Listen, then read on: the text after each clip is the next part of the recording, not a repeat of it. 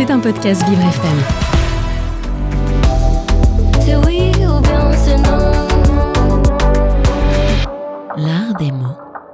Mais au fait, pourquoi est-ce que j'en fais Amadise Amadise, Amadise, nous répétait à l'envie le regretté Jean Rochefort dans une série de spots publicitaires. Comme tu veux, à ta guise, fais-en à ta tête, en d'autres mots, fais ça à ta manière, à ta façon. Et pour cause, selon l'Académie française, une guise, c'est une manière, une façon, employée uniquement dans deux cas. La locution à ma guise et ses déclinaisons, qui a pour définition comme il me plaît, comme je l'entends, et la locution prépositive en guise de, synonyme de pour tenir lieu ou en manière de, en guise de récompense par exemple. C'est d'une étonnante longévité que jouit ce petit mot à l'usage aussi ténu. Jugez plutôt, le terme ne date pas d'hier puisqu'il est attesté dès le XIIe siècle sous la forme glisse, avec deux S donc, et même au Xe siècle sous la forme vise, avec un V au début. Toutes ces variantes autour de l'orthographe ont la même racine étymologique germanique, visa, W-I-S-A, à laquelle on attache la signification de manière, façon. Il s'agit d'une racine bien vivace puisqu'elle a évolué en allemand moderne vers le nom Weise, signifiant lui aussi quoi, manière, façon, et oui.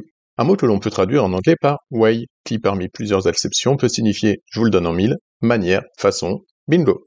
Way, Weise, guise, bon sang, mais c'est bien sûr, tout s'explique. Nous avons affaire à un reste de la langue germanique qui s'est implanté dans notre vocabulaire. Alors pourquoi celui-là? Et pourquoi seulement dans ce cadre-là? Bien malin qu'il dira. C'est bien toute la beauté des langues vivantes.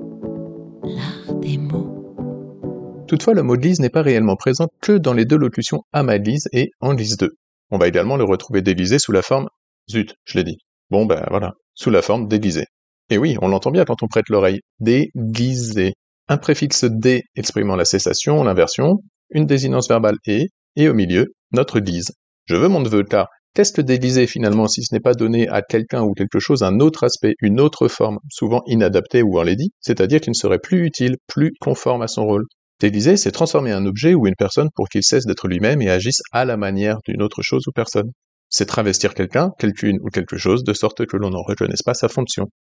Enfin, pour terminer, petit avertissement. Si vous entendez parler au détour d'une conversation forte intéressante touchant à l'histoire de France d'un certain duc de Guise, halte là, malheureuse. Ne sautez pas sur vos arpions pour faire la leçon, vous risqueriez de passer pour une cuistre, car en vérité, je vous le dis, la lignée de ces personnages historiques, tout comme la ville éponyme, c'est-à-dire dont est issu le nom, doit en toute rigueur être prononcée Guise et non pas Guise comme on l'entend bien trop souvent.